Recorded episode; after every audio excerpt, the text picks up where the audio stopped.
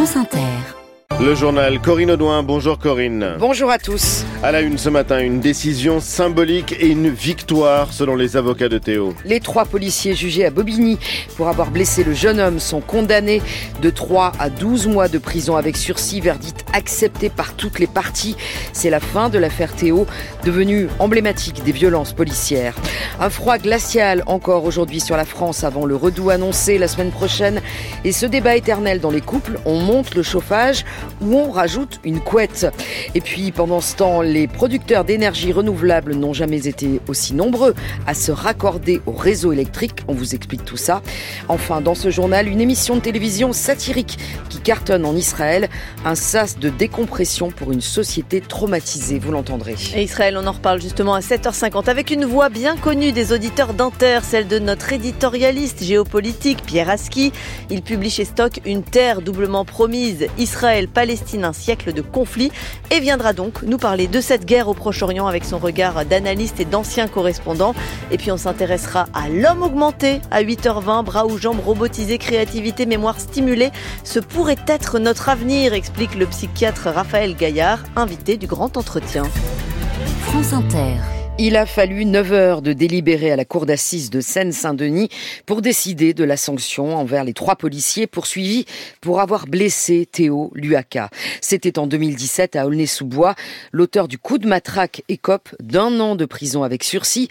Symbolique, dénonce certains engagés contre les violences policières. Mais le symbole, c'est ce qui importait justement à Théo, le récit de Charlotte Piret. Il y a d'abord eu le silence très respectueux de cette salle d'assises bondée. Policiers accusés, proches et soutiens de Théo Luaka ont accueilli le verdict avec dignité. Trois mois de prison avec sursis pour deux policiers, un an avec sursis pour le principal accusé, auteur des coups de bâton télescopiques.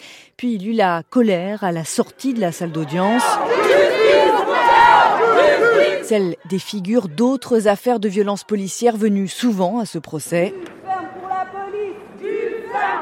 La satisfaction du côté des trois policiers et de maître Thibault de Montbrial, avocat du principal accusé. Ce soir, notre client euh, ressort de la, de la cour d'assises en étant condamné pour un délit, mais pas pour un crime. C'est-à-dire que pour la première fois depuis sept ans, ce qu'il dit depuis la première minute, à savoir je ne suis pas un criminel, a été entendu par la justice. Pour autant, la gravité de la blessure de M. Luaka, que personne ne conteste, a également été prise en compte. Théo Luaka, enfin, dont l'avocat est venu saluer une décision de justice, de vérité et d'apaisement. Charlotte Pierret.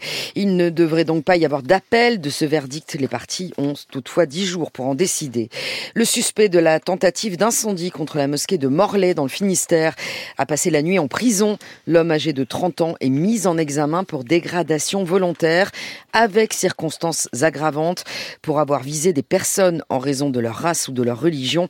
Il a gardé le silence pendant sa garde à vue.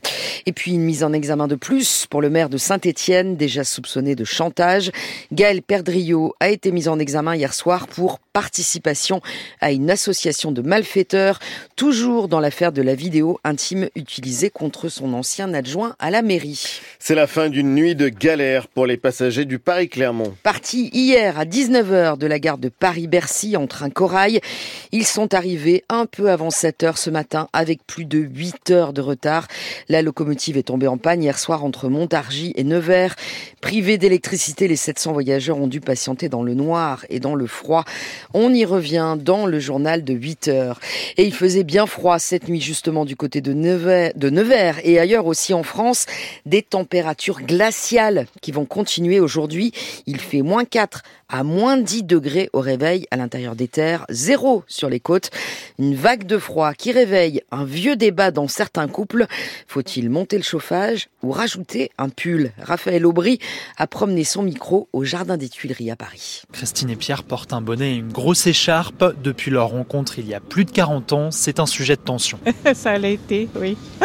Ça l'est, oui. Moi, j'ai besoin de plus de degrés, un degré ou deux de plus. Idéalement, c'est entre 20 et 21. 21, c'est parfait. Son mari est moins frileux, mais Christine a le dernier mot. Tant qu'on a évité les grands froids, moi j'ai pas lâché, mais Voilà. dès qu'on est arrivé au grand froid, euh, Octobre-novembre, il n'a pas lâché, et puis après, euh, peu. Qu'est-ce qui vous a convaincu? Bah, le, le bien-être de ma femme. Le bien-être, un débat aussi entre Marine et son compagnon, sauf qu'elle pense en premier à sa facture d'énergie et à l'environnement. Quand il y en a un qui a plus froid que l'autre, donc bah, il va remonter un tout petit peu le chauffage, mais sans surconsommer non plus, réellement dans des normes de consommation assez euh, raisonnables. Pour être raisonnable et dans le confort, l'ADEME, l'Agence de l'environnement et de la maîtrise de l'énergie, conseille de chauffer à 17 les chambres et à 19 degrés les pièces à vivre.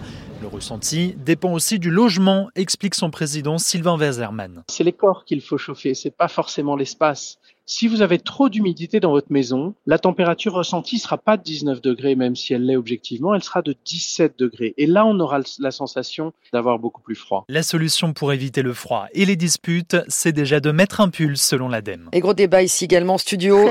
on vous épargne les détails.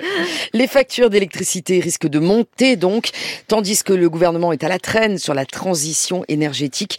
On attend une loi sur la souveraineté énergétique pour le mois de février. Pendant ce temps, les producteurs d'énergie renouvelable sont de plus en plus nombreux. Qui sont-ils? Élément de réponse avec les chiffres donnés par Enedis, le gestionnaire du réseau électrique. Delphine Simon. On est en train de vivre une deuxième électrification de la France, selon la présidente d'Enedis. L'Hexagone compte 840 000 producteurs d'énergie renouvelable, toutes tailles confondues. D'ici 2025, ils seront 1 million. Si l'éolien terrestre ralentit avec 95 parcs raccordés l'an passé, moins que l'année d'avant, le solaire, lui, accélère 200 000 installations de plus et ça va continuer selon les professionnels.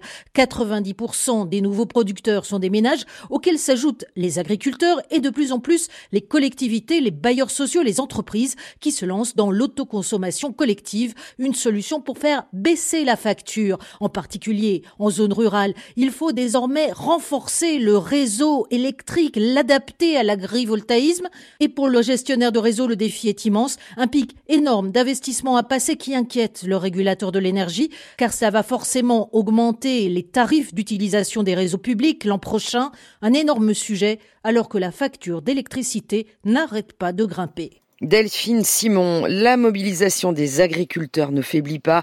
Ils bloquent toujours ce matin l'autoroute A64 à 40 km au sud de Toulouse. Emmanuel Macron a demandé au préfet d'aller à la rencontre des agriculteurs tout ce week-end.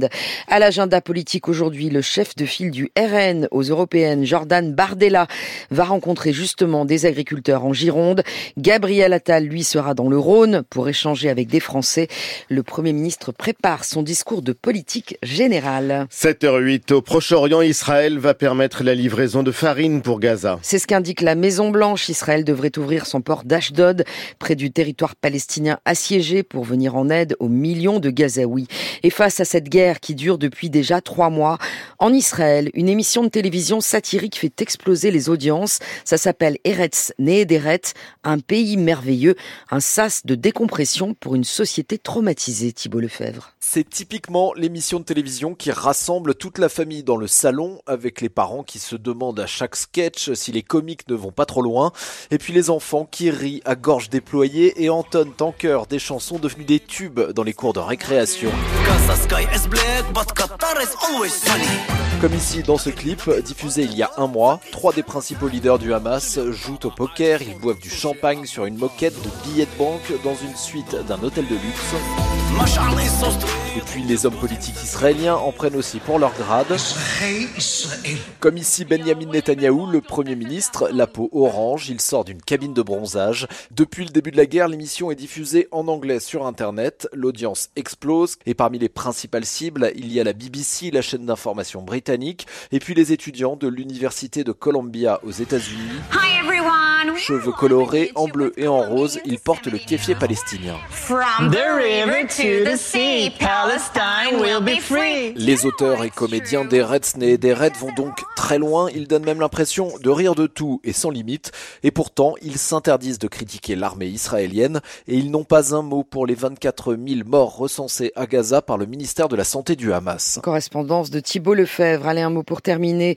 Sur Alec Baldwin, il n'en a pas fini avec cette affaire. Il est inculpé à nouveau pour homicide involontaire suite à de nouvelles expertises sur l'arme qui a tué la directrice de la photo. Ça s'est passé lors du tournage de Rust. C'était au Nouveau-Mexique, un western en 2021. Et l'arme était censée être chargée à blanc, je le rappelle. C'était le journal de Corinne Audouin. La BD cartonne en France. Ça sera le Zoom dans quelques minutes et le premier carrefour de la matinale à suivre.